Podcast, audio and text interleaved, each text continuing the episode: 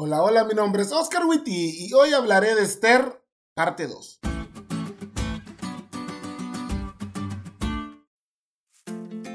Tiempo de calidad.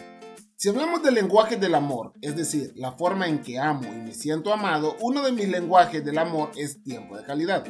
Sin embargo, aunque ese es mi lenguaje del amor, cuando recién empezamos nuestra relación, Esther y yo tuvimos varios problemas por el tiempo que le dedicaba a ella.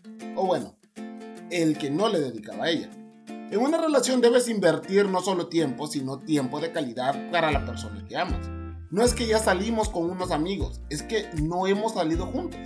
No es que estuvimos platicando con tu familia, es que no platicamos los dos. Y definitivamente, no es que hemos chateado todo el día, es que no hemos hablado por teléfono. Todas estas son historias 100% reales. Lo mismo pasa con Dios. No puedes decir que amas a Dios si no pasas tiempo de calidad con Él. No es cuestión de ver un versículo en tu feed de Facebook, es que me senté intencionalmente a leer la Biblia. No es que oí el podcast de la lección, es que abrí mi lección y me senté a estudiar. No es que oramos en la iglesia, es que yo aparté un tiempo especial para la oración.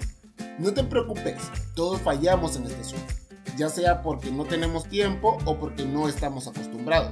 Dos cosas que me pasaron a mí cuando comencé mi relación. Sin embargo, eso no me excusó. Te dije, no te preocupes, pero sí ocupate en tener una relación más especial con Dios, en pasar más tiempo oyéndolo, no a través de sermones o videos, sino a través de la Biblia y hablando con Él a través de la oración.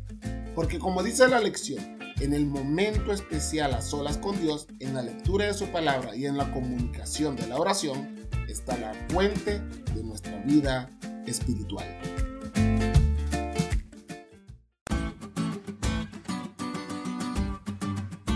¿Te diste cuenta lo cool que estuvo la lección? No te olvides de leerle y compartir este podcast con todos tus amigos. Es todo por hoy, pero mañana tendremos otra oportunidad de estudiar juntos.